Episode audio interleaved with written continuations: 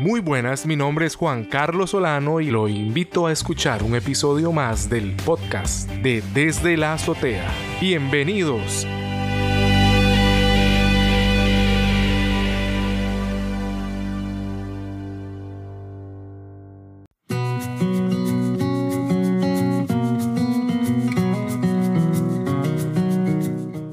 Estimado oyente, muchas gracias por estar el día de hoy con nosotros. En el episodio de hoy charlamos con uno de los 100 líderes del futuro según la Universidad de Harvard y el Instituto Tecnológico de Massachusetts. Fundador de Sorui, la alternativa verde, él es Jerónimo Batista Butcher. Bienvenido, Jerónimo. Muchas gracias, ¿cómo va eso? ¿Le podría contar al oyente quién es Jerónimo Batista Butcher y cuándo y cómo nace su interés por la ciencia y la investigación. Bueno, eh, soy Jerónimo Batista Bucher, tengo 22 años, eh, soy de, Vicente López en Buenos Aires, Argentina, y la verdad que siempre estuve interesado en temas vinculados a la ciencia y la tecnología. En la secundaria estudié tecnología de la información y la comunicación y ahora estoy haciendo biotecnología en la universidad, la Universidad Nacional de San Martín.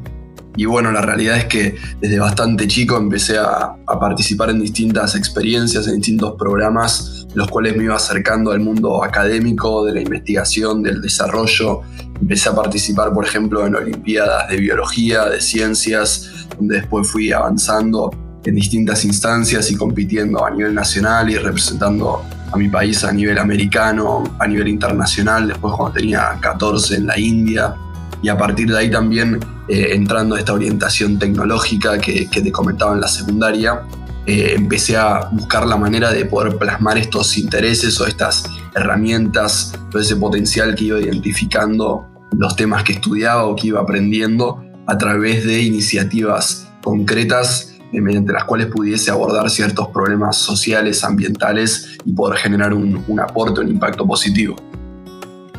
podría contarle a cada persona que nos está escuchando qué es Sorui, la alternativa verde, y qué labor realizan desde el otro emprendimiento que tienes que es ENCO. Bueno, ENCO es un espacio que, que, creé cuando estaba terminando también la secundaria con esta idea de poder empezar a, a través de las herramientas científico-tecnológicas, buscar desarrollar distintas iniciativas eh, que, fueran respondiendo a necesidades o a problemas que, iba viendo. ¿no? Por un lado, empecé eh, dentro de ese espacio con una iniciativa que se llama MyUtix, eh, que buscaba acercar oportunidades a los jóvenes de todo el país, que bueno, yo, yo, comentaba también de este tipo de, de, experiencias de las Olimpiadas Científicas, estuve después con becas de investigación, en campamentos científicos, en programas de, de Naciones Unidas, todas realmente espacios en los cuales podía ir conociendo mucho más, eh, avanzando y formándome más allá del el espacio curricular o formal de, de, la escuela secundaria particularmente. Y la verdad es que existían un montón de esas experiencias en las cuales uno iba creciendo personal, profesionalmente, generando nuevas oportunidades y que realmente hay mucha gente que no se entera de que eso existe o que no tiene la manera de acceder. Entonces creamos bueno, este espacio a través de una plataforma web, una red de voluntarios de todo el país que eran esencialmente amigos que iba conociendo en cada una de estas instancias, que bueno, nos fuimos reuniendo para juntar información, para poder transmitirla a distintos jóvenes a través de, encuentros, de ir a presentarlo en escuelas, en espacios de distintas provincias. Y bueno, fue el comienzo ¿no? de, poder ir comenzando a través de esta iniciativa, de poder compartir esto y poder promover también que más gente se vaya involucrando en generar proyectos particulares para poder eh, bueno, ir sumando. Y por otro lado, cuando yo particularmente estaba eh, terminando el, último año de la secundaria, comencé con este proyecto que es Sorui, que bueno, lo, lo continué desarrollando y ahora lo vengo trabajando hace varios años, que es esencialmente una una alternativa, una opción que planteo para lo que son los vasos de plástico descartables. Es decir, una iniciativa que busca abordar el gran problema que se genera en términos ambientales, en términos de contaminación y todo el impacto que eso implica por el uso de este producto que empleamos de manera tan efímera en todo el mundo, acá en Argentina, imagino en Costa Rica y, realmente en la mayoría de los países del mundo, de manera muy intensiva, muy masiva y eh, después de emplearse por apenas instantes es algo que se tira y va a contaminar eternamente. Entonces, bueno, a partir de ahí lo que empecé a buscar es una opción a esto, una forma de, evitar esa contaminación constante y empecé a desarrollar estas máquinas que producen y dispensan vasos biodegradables que se generan a partir de extractos de algas y, bueno, algas marinas y se pueden descomponer naturalmente en menos de un par de semanas. de esa manera, bueno, se evita justamente esa contaminación, esa generación de residuos tan, tan duraderos constantemente. Jerónimo, ¿qué significa Soruí? Bueno, Sorui es el nombre que, le puse a esta iniciativa. Eh, originalmente comencé a trabajarlo con algas marinas de origen japonés y por eso es que le puse este nombre que en sí significa alga en japonés. Y entonces, bueno, fue como el, patrón inicial con el cual empecé a plantear esta alternativa en términos del material, en términos de la manera de constituir justamente, bueno, cómo se forma este producto, pensando justamente, bueno, en lugar de utilizar derivados del petróleo que se producen a lo largo de, miles y miles de años por la presión, por estar, digamos, en, materiales que se van eh, comprimiendo bajo tierra y que después eso se extrae y todo eso implica contaminación y después, bueno, la, producción de eso, transformarlo también en un producto plástico, un material plástico que al estar sobre la superficie de la Tierra directamente no se va a poder descomponer, no va a poder biodegradarse, únicamente se va a ir con el tiempo partiendo, fragmentando, contaminando ecosistemas, transformándose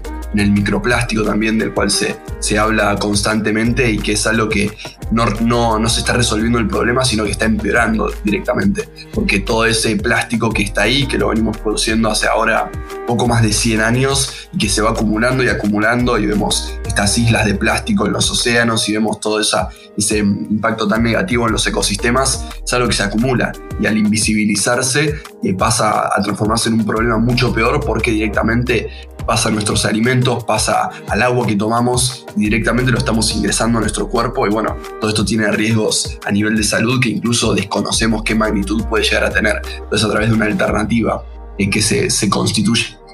se constituye con materiales naturales, con fibras vegetales, justamente bueno, se evita todo ese impacto tratando de reconcebir y de repensar todo el ciclo de vida de ese producto. ¿Cómo descubrió que algunos tipos de algas podían usarse para la elaboración de materiales como los que usted desarrolla? Bueno, fue esencialmente al principio empezar a, pensar justamente materiales alternativos con esta premisa de que fuera algo biodegradable, que no fuese material sintético que va a tardar tanto tiempo en descomponerse, sino que justamente buscando encontrar respuestas en la naturaleza o en la propia manera de eh, comportarse, puesto que estos materiales eh, que, uno naturalmente encuentra en, nuestro entorno realmente eh, son parte de ciclos que han evolucionado por toda, toda la historia ¿no? de, la vida en esta tierra y que justamente de alguna manera son, son ciclos cerrados y son maneras en las cuales todos estos materiales van interactuando, se van descomponiendo por acción de microorganismos, de distintos animales, de insectos, todo esto justamente es, algo cerrado. Y es justamente esa la, digamos, la, premisa básica, esencial que, a la cual yo apuntaba. Y bueno, investigando primero empecé a, ver sobre temas de bioplásticos y después viendo que tal vez en ese, en ese campo se encuentran ciertas restricciones en términos de la logística, porque tal vez son bioplásticos que uno considera por, por la denominación o por la definición materiales biodegradables, porque eventualmente se pueden descomponer por medios naturales, pero que realmente tardan tanto tiempo que prácticamente terminan comportándose como si fuesen de un material plástico tradicional, por esta cuestión de que emulan estructural y mecánicamente toda la funcionalidad del plástico. Entonces, bueno, lo que empecé a plantear es encontrar un material que verdaderamente se pueda descomponer de manera mucho más rápida, de manera sencilla, con, con la idea de que pueda cumplir con la funcionalidad de que se requiere, en este caso de un vaso de plástico pero que en adelante sea algo que después de utilizarse, que tiene que ser impermeable, resistir temperatura, poder ser manipulado mecánicamente, pero que una vez que uno lo descarta, no necesita durar más, es decir, no necesita que le sobre tanta capacidad como a los materiales plásticos, que son tan versátiles, tan funcionales, y, la verdad es que después terminamos utilizando para algo tan, tan brevemente y luego se descarta y, ahí nace en sí la, la raíz de todo ese problema, ¿no? Entonces, pensar justamente cómo se concibe la constitución del, producto desde ese punto de vista y bueno, empecé a investigar alternativas y llegué a empezar a probar con extractos de algas y a probar distintas mezclas, distintas composiciones y bueno, a partir de ahí avanzando para ir mejorándolo. Podría platicar sobre el tipo de obstáculos y oportunidades encontradas a nivel de normativas, legislación o financiamiento durante el desarrollo de su idea. Sí, bueno, la realidad es que, como te comentaba, arranqué a desarrollarlo estando en el último año de la escuela secundaria, eh, empezando ahí como un proyecto final académico. Y bueno, a partir de eso lo que empecé a trabajar fueron los primeros prototipos, las primeras pruebas, empezando justamente bueno, a experimentar tanto con los materiales como con la tecnología en sí de estas máquinas. Bueno, es, una solución que implica este sistema complementario entre el nuevo material con el que se trabaja, más la manera de producirlo in situ, es decir, en, los lugares donde se consume. Entonces, bueno, al principio pensando esta idea, trabajando con las primeras, eh, las primeras versiones, y a partir de eso, eh, lo, que fui empezando a ver es que realmente podía ir logrando una, una solución, una respuesta a este problema que había identificado en, mi vida diaria, ¿no? Era un producto que en la escuela se usaba muchísimo, una escuela bastante grande con muchos dispensers de agua y entonces era constantemente ver a los chicos ahí en la escuela que iban, sacaban un vaso, tomaban un trago de agua, lo tiraban y estos tachos de basura al lado de los dispensers de agua terminaban rebalsando de vasos todos los días. Entonces, un poco ya culminando esa etapa, y habiendo, habiendo podido avanzar ¿no? en, estas primeras instancias de desarrollo, lo que empecé a pensar es si yo quiero que realmente esto se transforme en una solución sustentable, en algo que no solamente pueda responder a este problema socioambiental, sino que también pueda escalarse y que pueda sostenerse en el tiempo y ser viable, ser factible en términos económicos, necesito trabajar todas esas otras áreas. Entonces empecé a, bueno, a trabajar en un plan de negocios, en estudiar la viabilidad económica, los costos, etc. Y al ver que realmente podía ser competitivo, en sí los vasos estos tienen, el mismo rango de, valores comerciales que los vasos de plástico que se utilizan actualmente. Entonces eso era como un, un valor o un punto, digamos, muy destacado en este sentido y a partir de ahí lo que empecé a pensar es, bueno, necesito conseguir recursos para poder seguir avanzando. Y en sí el principal limitante, pienso yo, fue, fue este, esta cuestión de poder encontrar las herramientas para trabajar en un desarrollo tecnológico eh, habiendo terminado la escuela secundaria particularmente, o sea, desde bastante joven, pero ingresando a la universidad, tratando de insertarme en este, en este nuevo espacio académico y sin contar tal vez con un entorno en el cual pudiera eh, continuar canalizando este interés. Entonces, bueno, la realidad es que fui participando en distintos programas, en distintas competencias, en concursos, tratando de, conseguir algún premio algún apoyo que me permitiera poder seguir avanzando. Y de a poco, bueno, fui, fui juntando herramientas, pude ir consiguiendo más eh, material, más insumos, más equipamiento y un punto clave esencial en este proceso fue haber logrado un acuerdo, un convenio con mi universidad eh, hace poco más de un año en el cual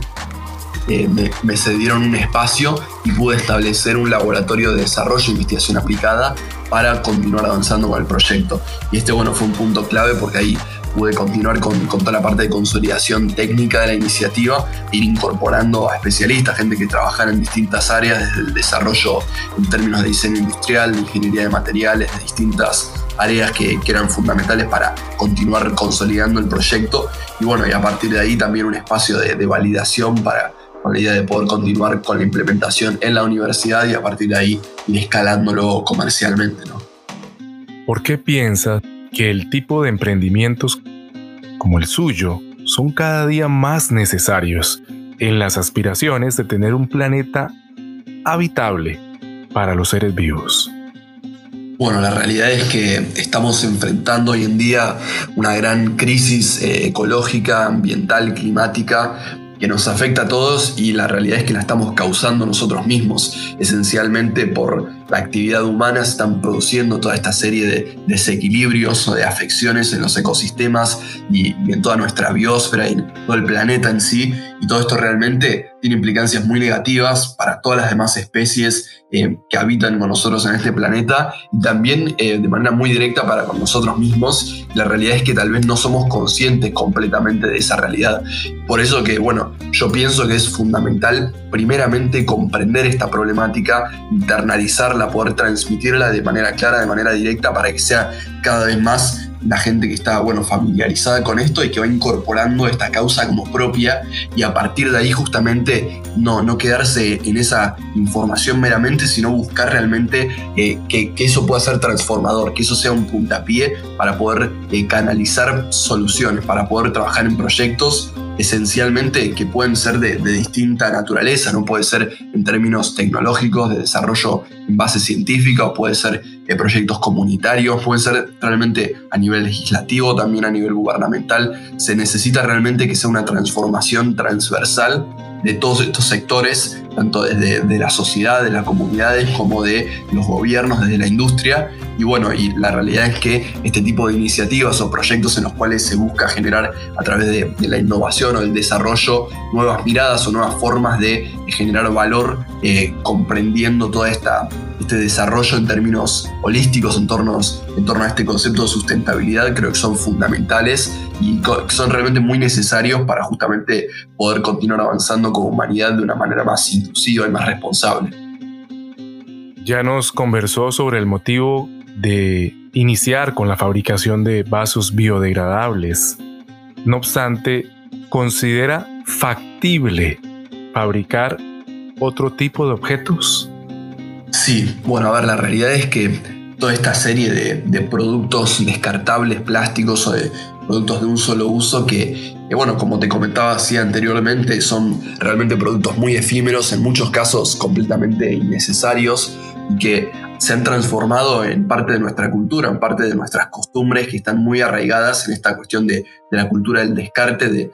eh, concebir que algo que realmente vamos a utilizar por muy poco tiempo puede ser producido a partir de un material no renovable que va después a, durar muchísimo tiempo. Ese sin sentido tenemos que verdaderamente redefinirlo, repensarlo y, poder transformarlo de manera urgente. Y bueno, la realidad es que toda, esta serie de productos, en, primera medida, la realidad es que necesitamos reducir todo su, su consumo, todo lo que son productos descartables en general. Entonces, el, primer punto ahí es eh, poder entender esto desde cómo, cómo, cómo nosotros nos vinculamos con estos productos para desde nuestros hábitos de consumo poder transformarlo y por otro lado también poder eh, promover o desarrollar distintas alternativas, opciones que nos permitan justamente tener eh, una manera de bueno, poder reemplazarlos sin implicar este impacto ambiental tan negativo que tenemos hoy en día, a través precisamente de opciones biodegradables. En, este caso, con el proyecto, con Sorubi, la idea es apuntar específicamente a la funcionalidad o los requisitos que tenemos con los vasos de plástico descartables. ¿Por qué? Porque yo te comentaba, la realidad es que si vos necesitas un producto que sea impermeable, que pueda tener una cierta flexibilidad, que resista temperatura para un vaso, no es lo mismo que un plato donde tal vez necesitas cortar algo encima, cortar alimentos, entonces necesita ser más rígido, son requerimientos distintos. Al pensar esto desde la gran versatilidad de los materiales plásticos, tal vez eso no se tiene en cuenta y ahí es donde, como comentaba antes también, nace este gran problema. Entonces la realidad es, bueno, necesitamos alternativas, pero no todas las alternativas tienen que concebirse de la misma manera, sino que, bueno, en este caso yo estoy particularmente focalizado en poder consolidar esta tecnología y poder trabajar en esta solución para el caso de los vasos. A partir de esto pueden surgir distintas iniciativas, incluso algunas en las cuales estuve contribuyendo para justamente promover alternativas a otros productos, pero la realidad también es que tiene que partir desde la, concepción de entender que necesitamos reducir el consumo de los descartables y a partir de ahí pensar, bueno, en entornos donde tal vez es más complejo, donde necesitamos ir transicionando, poder ir adoptando también otras opciones. Jerónimo, ¿podría contar acerca de los premios y los reconocimientos que ha obtenido gracias a sus esfuerzos por la búsqueda de tecnologías amigables con el ambiente y la divulgación de alternativas en beneficio del planeta y el ser humano? Sí, bueno, la realidad es que un poco como te comentaba cuando, cuando hablaba de la parte de cómo empecé a tratar de escalar la iniciativa o desde las ideas iniciales poder empezar a pensarlo esto como una solución que realmente se podía trasladar al mundo real y poder eh, concretarse en términos materiales, lo que empecé a buscar es distintas instancias en las cuales pudiera justamente conseguir recursos. Y a partir de eso, bueno, se comenzó a, visibilizar eh, el, desarrollo en particular o se comenzó a tener más escala. A partir de eso eh, vinieron aparejados ciertos reconocimientos, los cuales en algunos casos fueron, eh, eh, fueron herramientas en sí para poder continuar con el desarrollo y en otros casos eh, estuvieron también vinculados a bueno, instancias en las cuales se conseguía eh, poder seguir ampliando este espectro, este alcance y eh, en paralelo poder también aprovechar para transmitir este mensaje de bueno, cuál es la problemática que se está abordando con este desarrollo y a partir de ahí generar conciencia, generar también iniciativas que pudiesen ser complementarias a, a este desarrollo en términos, por ejemplo, de marco legislativo y son otras cosas también que fui avanzando. Entonces, como bueno, todos estos espacios de reconocimientos o, alcance que se fue generando tienen ese impacto positivo también en el sentido de poder seguir eh, contribuyendo a mejorar toda esta problemática. ¿no? Usted fue seleccionado como uno de los 100 líderes del futuro a nivel global por Harvard y el Instituto Tecnológico de Massachusetts. ¿Podría platicarnos si tiene contacto o si tiene conocimiento de alguno de los otros 99 científicos que también recibieron el reconocimiento. Así es. Eh, bueno, eh, esto que vos comentabas eh, se dio el año pasado, en 2019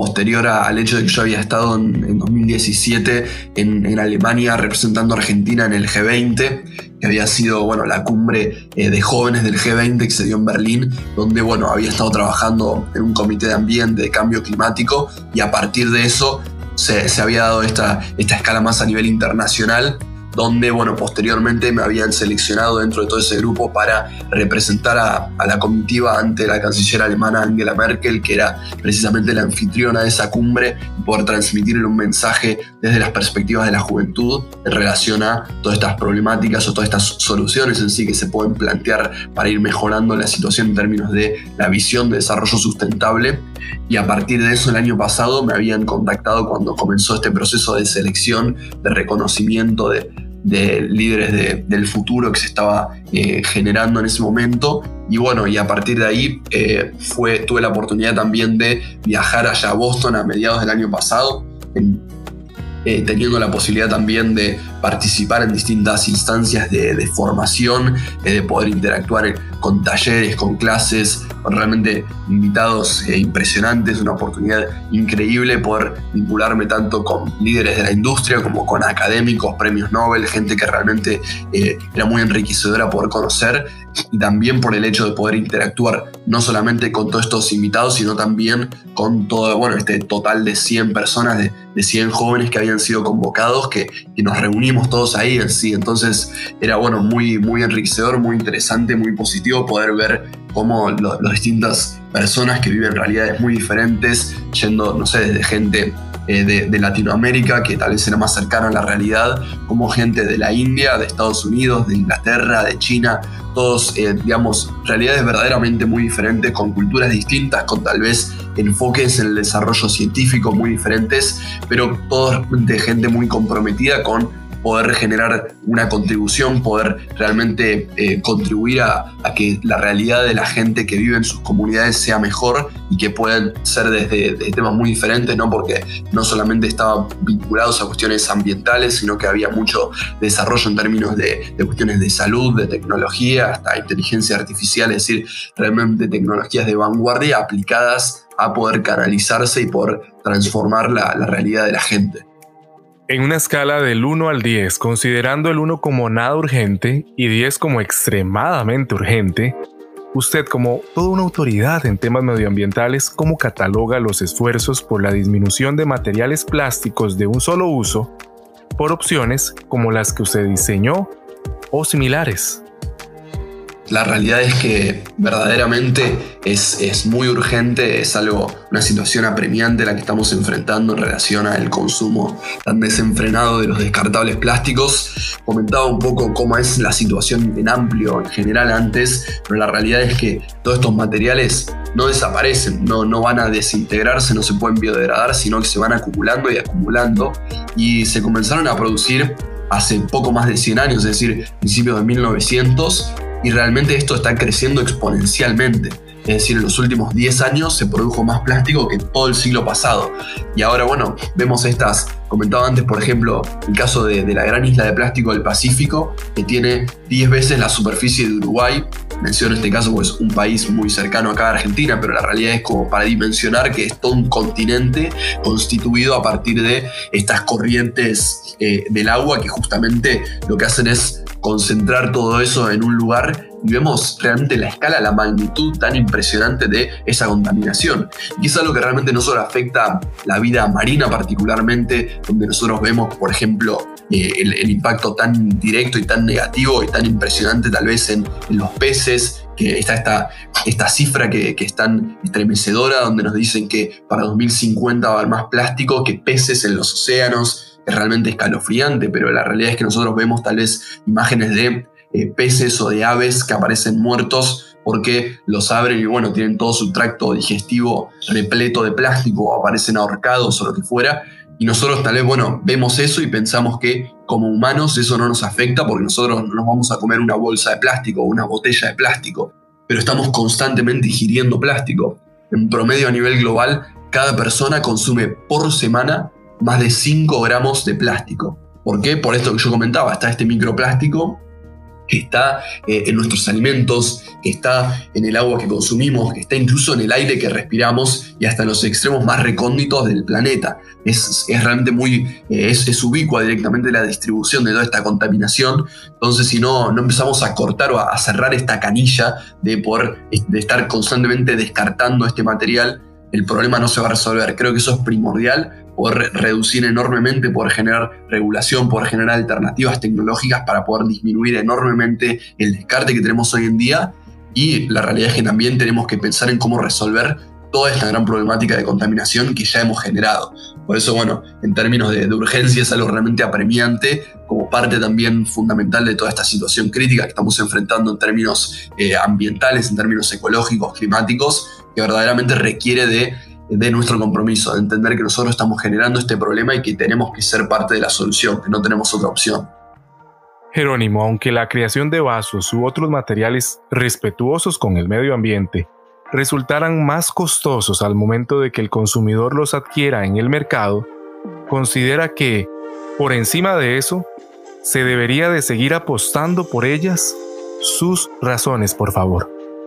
Bueno, la realidad es que cuando uno piensa o concibe justamente en una alternativa sustentable, es fundamental pensarlo en términos integrados, como te mencionaba antes, de el hecho de que puedan ser realmente escalables, que puedan ser viables económicamente, porque si es algo extremadamente costoso, termina siendo impráctico y termina siendo imposible llevarlo al mundo real. Obviamente que es fundamental impulsar un esfuerzo y desde la concientización también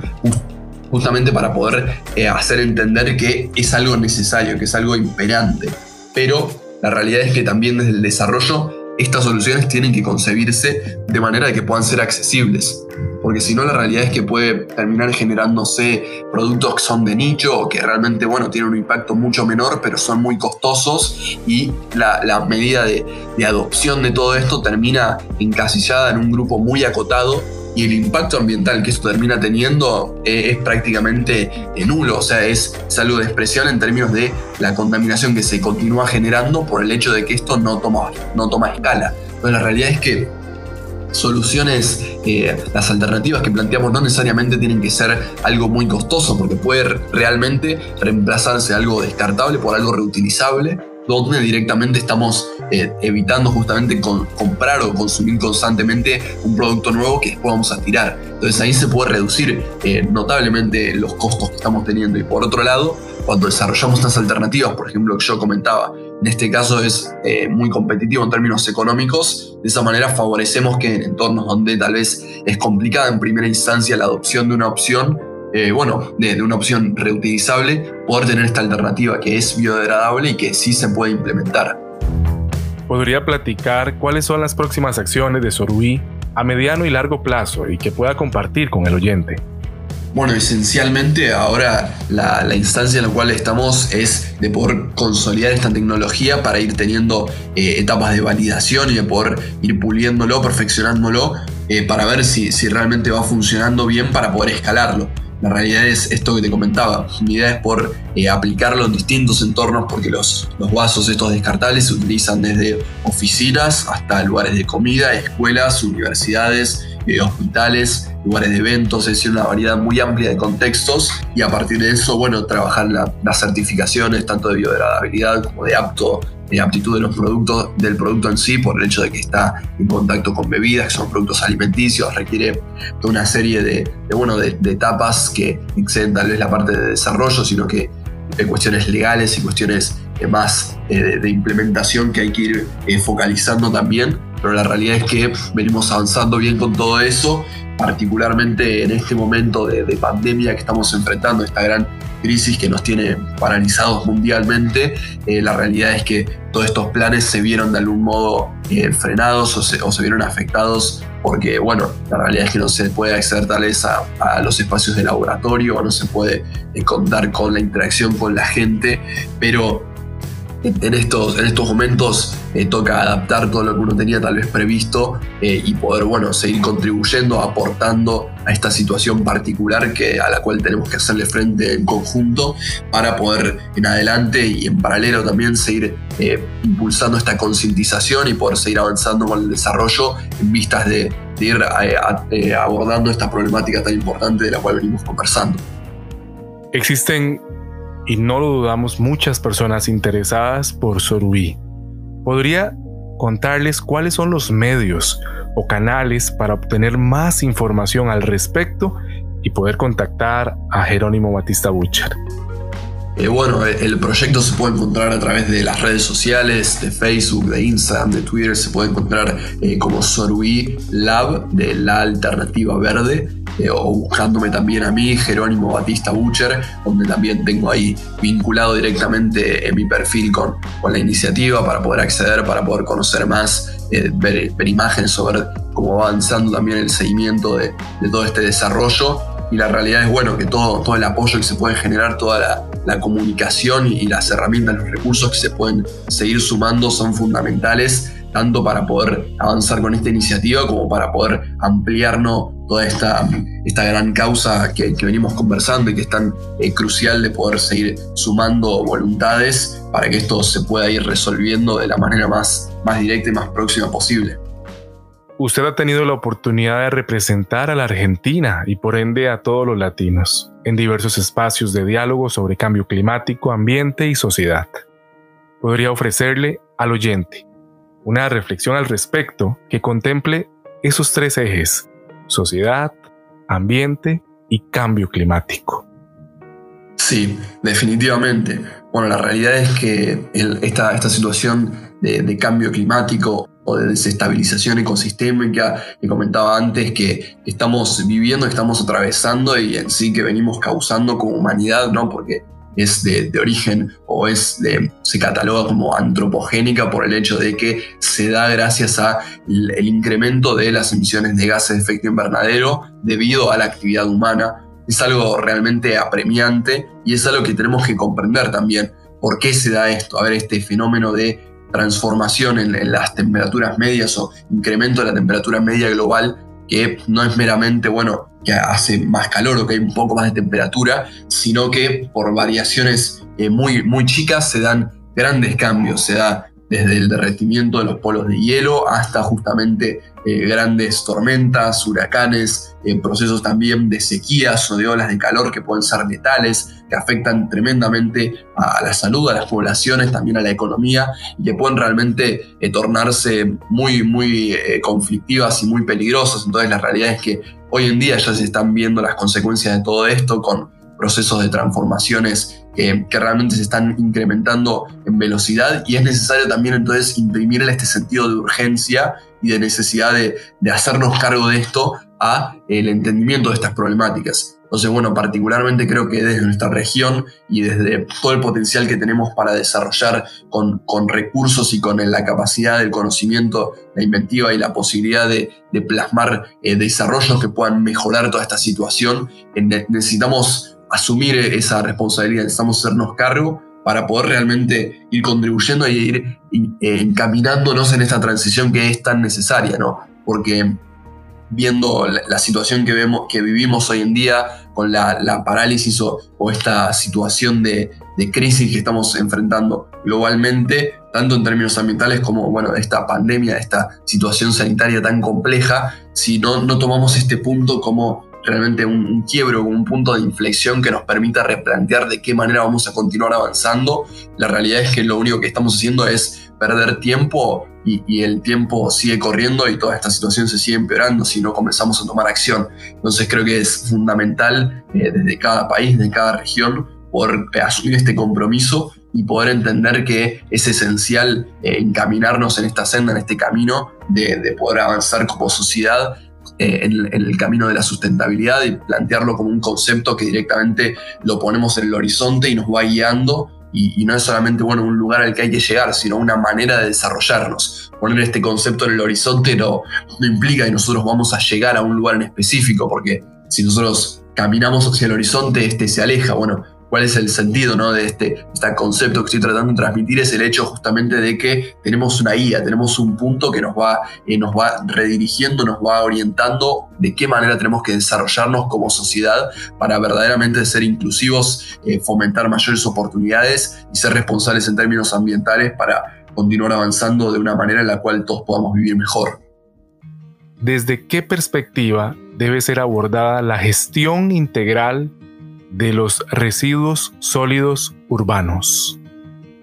Bueno, ahí eh, directamente en la propia definición, como vos lo planteás, tenemos que trabajar en una gestión integral de los residuos sólidos urbanos, que no es meramente una cuestión de, bueno, estamos produciendo descartes o basura y que después tenemos que ver qué hacer con eso, sino directamente pensarlo de manera integrada, de manera sistémica, en donde estamos trabajando en este problema directamente desde el diseño de los productos o desde, bueno, cómo se define en términos de la economía, cómo vamos a estar produciendo, de qué manera, con qué materiales, con qué recursos y a partir de eso pensar también qué va a pasar al, fin de la vida útil, ¿no? de cómo se plantean los bienes de consumo que nosotros estamos consumiendo, estamos utilizando. Pero la realidad es que esto es una cuestión que tiene que plantearse así de manera eh, transversal, desde eh, empezando por ese punto que es fundamental, por el hecho de, bueno, de que la, industria pueda entender que tiene que tener una responsabilidad en términos de cómo, cómo se piensa lo que van a estar produciendo.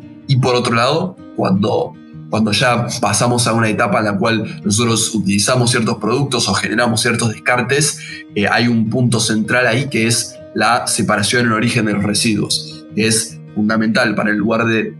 considerarlos como basura o como descartes, algo que es inservible y que después va a transformarse eh, inevitablemente en un problema o en algo que nos va a traer consecuencias negativas, que va a terminar en basurales, que va a terminar en rellenos o que va a terminar directamente afectando a nuestra salud y a, los ecosistemas también, poder trabajar en, de la manera más cercana a cada hogar, a cada persona, por promover una separación de los residuos para justamente transformar todo eso en valor, en recursos que puedan reinsertarse en la economía y que puedan volver a los distintos eh, circuitos productivos de la tierra, etcétera, para justamente evitar un impacto negativo y generar un valor positivo. Y esto va desde la separación de los residuos orgánicos, es decir, toda esta gran componente que es prácticamente la mitad de los residuos que generamos a nivel doméstico,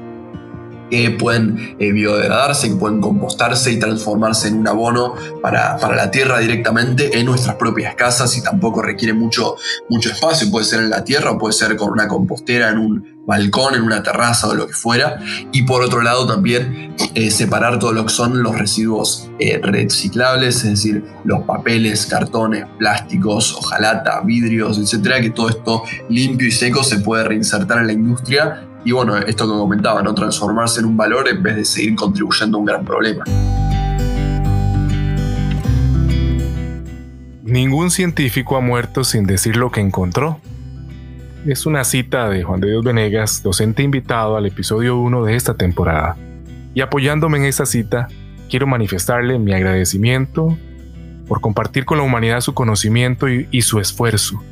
por hacer de este planeta un mejor lugar para vivir, pensando en las generaciones actuales y futuras. Actualmente usted es una persona joven, pero como todo ser humano, algún día le tocará partir de este mundo. En una frase, ¿cómo le gustaría que las personas recordaran a Jerónimo Batista Butcher? Bueno, muchísimas gracias por, a vos por, por este espacio también que me comentabas y la realidad es que, que sí, que eh, cuando uno eh, va pensando de qué manera va, generando un legado, va generando un impacto, la realidad es que yo particularmente lo que pienso es en buscar tener una visión integradora, buscar no solamente pensar los, las soluciones o las problemáticas o las tecnologías de manera aislada, sino realmente comprender eh, de manera holística cómo eh, esta gran eh, arena transepistémica o este gran escenario global y local que están tan conectados y del cual somos una parte, eh, tienen que, trabajarse de manera íntegra para poder continuar mejorándolos en vistas de, bueno, poder tener una realidad o un estado de, bienestar mayor para todos en mayor medida y de manera progresiva. Entonces la realidad es que, que yo pienso que desde mi punto de vista, trabajando desde el desarrollo científico-tecnológico, desde la integración, desde promover la conciencia, de promover avances a nivel estatal también. Creo que tiene que ser todo de manera sistémica y con una, estrategia o una perspectiva integral, la manera en la cual todos en conjunto podemos trabajar para continuar avanzando en esta senda del desarrollo sostenible, ¿verdad? Muchas gracias Jerónimo por acompañarnos en un episodio más de Desde la Azotea. Realmente fue un honor que nos acompañaras. Un placer.